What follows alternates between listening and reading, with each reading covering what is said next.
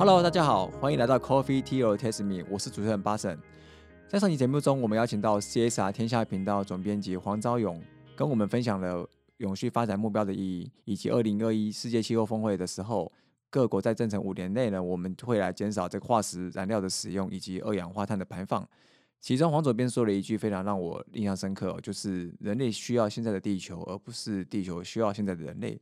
所以接下来我们想要继续来请教黄总编，你听到这个碳中和、碳交易是现在刻不容缓的事情。我刚听到一个问题，碳交易啊，嗯，所以说如果有碳交易这件事情，就表示说是不是有些东西会越来越贵，然后消费者就会越买外面买一些的，可能三 C 啊等等的，就会价格越来越高。对，巴神提到了一个非常重要的观念哦，就是如果我们还是选择现在的生活形态，有了碳交易之后。一定是所有的物价会越来越贵哦，但是呢，你换一个角度想，假设你使用的产品本身就是不会有造成二氧化碳的排放，它对你是不是就没有影响？我举例来讲，过去呃，我们可能就是假设有骑这个摩托车的人，你加的是汽油，但如果现在你骑的是 GoGo 有没有碳交易对你有影响吗？看起来好像没什么太大的影响哦。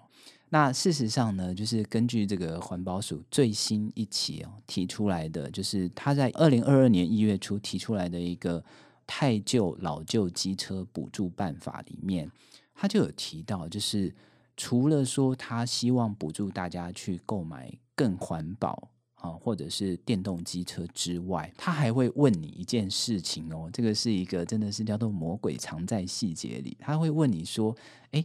如果你买了这个电动机车之后，你其实呃，相较于过去的加汽油的这个摩托车，假设它每年可以省下十公斤的碳排放，你愿不愿意把这个碳排放省下来的这个权利交给政府来统一运用？碳权的概念，对。所以大家有没有听到一个比较不一样的想法？就是你以前买这个电动车，哎，看起来好像就是政府补助你嘛，那你就尽了一个公民应尽的权利，或者说讲，你尽了一个地球公民应尽的权利呃义务。可是事实上，你产生了节能减碳的效果。所以现在，因为我们要达到二零五零年净零排放，需要有非常多的。省碳的这个行为，所以接下来你再去接受政府的补助购买这个电动摩托车的同时，其实你会有一笔碳权哦。那你可以选择就是把这个碳权交给国家来统一运用，也就是为我们的二零五零净零排放去付一份心力。当然，如果你有办法可以累积到够多的碳权的时候，你可以把它拿去卖给别人。所以个人也可以去卖碳权哦。个人呃，理论上是可以啦。现在有我知道蛮多有一些新创的公司一直努力的要去呃使用这个我们讲说区块链啦，或者是加密货币的方式，把它个人省下来的碳去做一个注记，将来就有机会去交易。哇，这是这个真的很新概念，我还没想过个人可以还可以卖碳权，那以后自己省的碳。或者多带几个环保杯，就可以真的拿去卖钱了。对，但是在那之前，你可能要先想一想，那你自己排掉的碳你要怎么处理？哦，像这样子前面提到的，如果像现在的整个台湾这边，其实很多观念或者说政策已经在改变，那慢慢的话，很多应该很多企业他们都自己想要去做一些变化，或是改变他们现在的一些营运模式。但是在过去，大家一直认为说减碳环保这件事情，常常就一直跟跟他自己公司的发展呐，常常都会一直是很抵触的。就是说，他为了要环保，他一定会多花一些成本，然后他可能就会让他的整个公司的营运上面可能就会有很大笔费用的支出，然后影响他的公司的可能毛利率会降很低，之等等的。那这个部分，你就你这边怎么看？那有没有相关的一个比较好的例子可以来分享一下？其实这件事情其实是没那么严重，或是不会去那么抵触，它其实是对于整个公司长期发展，也许是更好的。现在可能呃很多企业内的朋友，或者是大家很多投资人都在想的，还是说，哎，我做这个节能减碳好像是一个成本哦。但是这几年开始出现了一些让大家完全不一样的思考。那第一个当然一定要谈到的就是这个特斯拉，这个特斯拉这个电动车，特斯拉一年卖的车可能不到 Toyota 的十分之一。但是它现在的市值搞不好是 Toyota 的十倍，大家有没有想过为什么？只是因为他做的车节能减碳，大家很爱嘛？其实不是的，而是过去我们讲说，从大概一九四零到五零年代开始，一直到现在，我们这个时代都可以称之为叫做石油纪元。就是我们的所有的经济发展基本上是架构在这个石油经济之上哦，就是你所有的呃动力几乎都是来自跟石油相关，然后我们所有的产品几乎都是跟化石燃料相关，从里面去提炼出来。但是接下来的新的世代有可能跟石油要完全说拜拜，所以为什么这个 Toyota 虽然车子卖的比 Tesla 多很多？但是在过去的这几年，在股市、在投资人的心目中，最能够认同的是 Tesla，因为跟着现在各国的法规的发展，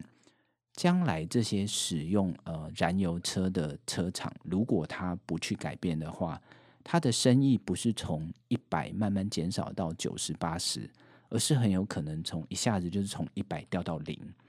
为什么这么讲哦？就是去年的这个气候峰会呢？越来越多的国家开始宣布，他们从二零三零年或者是二零三五年开始，整个国家都要禁止销售燃油车。也就是说，你现在还在用内燃机生产汽车的，或者是你还在开发这个所谓的跑车，然后是需要吃石油、吃柴油的，将来你是卖不掉的。那不是说，哎，我原本一年卖一百万台，我现在少卖一点，可能是卖九十万台。不，你就是从一百万台直接降到零。嗯，所以我们常常在讲说，哎，这些跟环保什么的投资是个成本，对，它是成本，但它更有可能是将来你企业生存的最重要的机会。就如果你现在不做这件事，等到那一年来到的时候，哎，其实二零三零年没有很久，哎。不过就是八年后的事情，哎，对，一转眼其实很快就过了。对，所以八年后你就假设这些车厂，它还是只有生产这个用汽油作为动能的汽车，它是完全没有生意。那你再去想一个事情哦，就是这些车厂如果没有生意之后，下一波受影响的是谁？是这个汽车保养厂的维修师傅，还有加油站，还有加油站。对，所以如果加油站不转型成这个充电站，如果这个呃维修汽油车的这些师傅他们不转型去维修这个电动车，将来他们就没有工作可以做。所以这一次的过去，我们常在讲说，哎，这个环保投资好像是成本。这一次你会看到很多人大胆然后大力的跳进去投资，因为其实说说真的啊，企业家或者这些企业的老板哦，他们看的比我们准很多。他们知道现在再不做，接下来的生意就是从一百到零。所以，如果他还想要继续经营这个企业，他就会去做这个非常巨大的转变。那这个巨大的转变已经不是成本的问题，而是生存的问题。哇，这个看起来真的是一百到零的差异，就是你要么 八年后你就活着，要么八年后你就是整个躺平。真的，真的没错。对。那台湾有没有什么比较？比较好的，在这样一个把永续这件事情，它真的落实的比较完整，台湾的一个企业呢？呃，其实呃，我们 CSR 的天下在二零一零年年底的时候，我们有报道，就是台湾在二零一零年底，现在是二零二二年初嘛，也就是差不多在十四个月前，台湾已经出现了三家已经达到碳中和的企业，一家是这个如果有在这个美发沙龙。做保养的朋友可能就会有听过叫做欧莱德。那欧莱德它是做这个美妆产业，包含这个洗发精，然后现在也做了一支非常厉害的牙膏。它的产品是几乎呃每一支产品都已经达到产品的碳中和。碳中和的概念，也就是说。它在生产这个产品的过程中，有内容物，就是可能是洗发精，可能是牙膏；有它的外包装，可能是使用这个再生塑胶或者是生物可分解塑胶；那或者是使用的是这个铝箔的包装，或者是锡的包装。那他们当时分享，就是对他们来讲最痛苦的是。这一个压头，我们知道这个，你在这个使用这个洗发精或者沐浴乳的时候，都会去压一个头，然后就会有一些洗发精出来。这个东西是最难做的，因为它里面牵涉到这个呃，就是模型的转化，要重新开模。那他们光是找那个可能就找了一两年，终于让它研发出来。那其实不止欧莱德，包含这个国际大厂，像是呃联合利华或者是莱雅这些美妆产业，他们都开始有越来越多的产品达到产品的碳中和。但欧莱德这个公司更厉害，是它是达到整个公司的碳中和。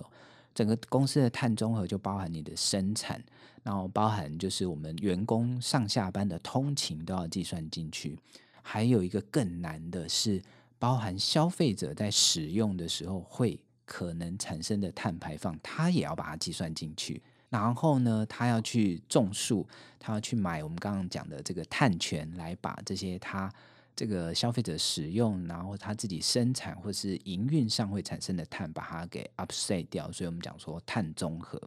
那其实简单的来讲，就是可以把它想象成是它是一家可以创造营收跟获利，但是对于地球几乎没有冲击的一家企业，就叫做碳中和企业。那这个是欧莱德，那还有一个是伯仲法律事务所。那他们在自己的屋顶呢，不但盖了这个绿屋顶跟太阳能板，他也去买了碳权。因为法律人他们是服务业嘛，对他们来讲最大的碳排是人员的移动，特别是如果要带国外去出差的话。那当然，他们也有提到，就是二零一零年为什么它可以达到碳中和，很大的原因是因为疫情的关系，所以出差的几率少了很多。但是他们也是非常的努力在做这个，就是往碳中和这边去发展。那还有一家是在台中的一家叫做永志顾问公司，他们本身就是做这个永续发展的顾问公司，他们也达到碳中和哦。那在二零一零年的时候，这算是算是蛮先进的一个观念哦。可是到了去年的下半年，几乎你可以看到台湾，呃，就是我们天下杂志每年会做这个一百大企业，或者是天下企业永续公民奖，每年都会排名一百大的企业。几乎这个一百大里面的一半以上的公司都已经宣布了他们的。碳中和或者是近零的目标，大部分都是落在二零三五年到二零五零年之间要达成。嗯，那像这些企业，他们立出他们自己的这个目标，他们是出于什么样的原因？是觉得有危机感呢，还是就比如说你刚刚提到一个存亡的概念？嗯，还是说他们真的打从心底真的很想要？做永续这件事情，呃，我其实我觉得其实各种原因都有了。那当然一开始很多人都会去质疑说，哎，你喊这个就可能只是喊一喊嘛，也不见得会做。那或者是说，有的人就觉得说，哎，你是不是要漂绿啊？或者说你是被逼的啊？我觉得这些原因都不重要。我们常在讲，就是说，当一个问题来的时候，厉害的人或者是真正愿意动手做的人，像巴神你们。你们不会去说，哎，这个原因到底是为什么？重点是先去想说，那我可以怎么解决？所以现在这些企业，不管他当时设下这个近零或者是碳中和的目标的原因是什么，我觉得这个原因在整个历史的洪流里面会越来越不重要，而是说他是不是真的做到了，然后他是怎么做到的，这个才是重点。那呃，你说他是不是说担心这个将来的生意会从一百到零？我觉得当然也是有。去年有一个非常算是我自己觉得算是这个产业界也算是蛮震撼的讯息，就是台塑是它就是我们化石的王国的一部分嘛。台塑去年的股东会总经理林建南就已经宣布说，他们到。二零二五年还是二零三零年？对不起，我这个时间我有点忘记了。但大家可以上我们 CSI 的天下频道去看。就是台塑在二零二五或二零三零年的时候要停止生产一次性的民生再用塑胶，也就是符呃回应这个社会上大家的需求，就是当我们越来越多人提醒大家不要再使用一次性的餐具，包含这个餐盒，包含这个。塑胶做的刀啊、叉啊、汤匙啊，然后吸管啊。那现在最新的一个思维就是，与其我们消费者大家很辛苦的在这边改变我们的习惯，不如我从源头就不要给你。那源头是谁？啊，源头就是台塑啊。所以台塑他愿意从源头来说，我不太去生产这个。那对于我们在整个这个减少石化产品的。依赖它就会有很大的一个进展，可是这是一个非常不容易的事情诶，我们大家要知道，就是石化产品占台塑的营收可能是接近百分之百，所以他如果不去生产，那他要做什么？嗯，那企业当然它一定就是会有它相对应的转型计划，它必须要去改变它现在的营运模式跟它的这个商业模式，才有可能符合这个气候时代的一个新的需求。哇，还真没想到这个台塑居然为了这个永续这件事，他是他直接想要断了他的命根 命脉了，直接断了他的命脉了。哇，对，所以我我还是还是回到一开始我们在讨论，就是到底永续有什么发展哦？其实就是回到一开始讲的，永续它不是一个什么新鲜的名词，而是现在的急迫感跟压力跟几十年前或者几年前有很大的差别，让大家非常认真的去思考说。诶，到底永续发展我们可以怎么做，或者我们应该要做些什么事情？对，嗯，针对这样子的话，像天下杂志这边，像你们报道这么多或研究了这么多趋势，跟了解了大家这个整个的改变，那天下杂志自己有没有想要做一些变化？比如说内部或者是说对外部来带动整个社会？毕竟是媒体业嘛，那我想要带动一些社会，大家怎么样去重视，然后怎么样去来落实所谓永续这样的概念，从你的生活做起等等的。是，谢谢巴神，让我们可以老王卖瓜，自卖自夸一下哦。呃，天下杂志在二零二一年的时候，是我们创办天下杂志四十周年。那四十年前，也就是一九八一年的时候，我们的创办人，也就是发行人殷允鹏小姐，他当时立下的一个目标，就是天下杂志存在的目的，就是为了要建构一个更公平而美好的社会。也就是我们一直在讲说，我们的存在是 for a better society，就是要让社会越来越好。所以可以说，我们在四十年前创立的时候，就是要为了永续发展这个议题而存在哦。只是说，在这四十年来，整个社会环境或者是人类大家每年关心的事情并不一样。那其实永续发展很重要的是，大家可能可以慢慢理解，就是永续发展不是只有环境的问题。那用现在最流行的名词，就是它就是跟 ESG 三个面向相关哦。一就是 environmental，也就是环境，就是我们刚刚花了比较多的时间在讨论怎么样去应对这个气候变迁哦。那 S 就是 ESG 里面的 S，指的是 society，society 就是我们的社会哦。那我们知道，就是现在的社会环境变化非常的快，我们要去面对的呃很多的议题，其实都是跟社会脱不了关系，包含像现在的疫情之后，其实也产生了一些。非常多新的事件哦，譬如说我们在去年就有报道，疫情下产生了一批叫做新冠平民，因为这个疫情导致工作形态的改变，譬如说旅行业，譬如说这个呃很多当时的餐厅消费消费品，然后最近疫情又上来，诶，大家可能又不去餐厅吃饭，所以这些人他的收入受到影响，他的收入受到影响之后，他的员工就会受到影响。员工的家庭也会受到影响，所以会产生一批因为这种极端的事件或者是大规模的社会事件导致他收入锐减而产生的新的这个贫穷的现象。所以，怎么样去处理或者协助他们不要落入真正的贫穷，也就是让他只是因为这个短期的事件受到的影响，可以快速的 recover 回来。所以去年其实蛮多的餐饮业也做了一些调整哦，譬如说过去很多呃有名的餐厅、知名的餐厅，他觉得说，哎，你就是要来我餐厅里面吃饭啊，我要给你一套完整的服务。但是疫情之下没有办法嘛，所以他也开始做这个外卖外送。当然，外卖外送带动了就是很多的这个外送服务员，不管是在这个我们讲说富胖达，或者是讲说吴博义。这些平台上造就的一些新的工作机会，那他就为这个社会的新的贫穷现象带来了某一种程度的一个解决的方法。但是，呃，我我其实自己常在思考，就是现在台湾或者说世界各地都一样，永续的议题，它面临最大的挑战是速度、广度跟深度的问题哦。速度的意思就是说，我们现在做的。我们可以看到很多做的不错的案例，但是可能速度必须要再快一点哦。譬如说，我们刚刚讲到欧莱德，它的速度可能假设它可以再往前提个两年，或者再提前这个五年，可能对地球的帮助更大。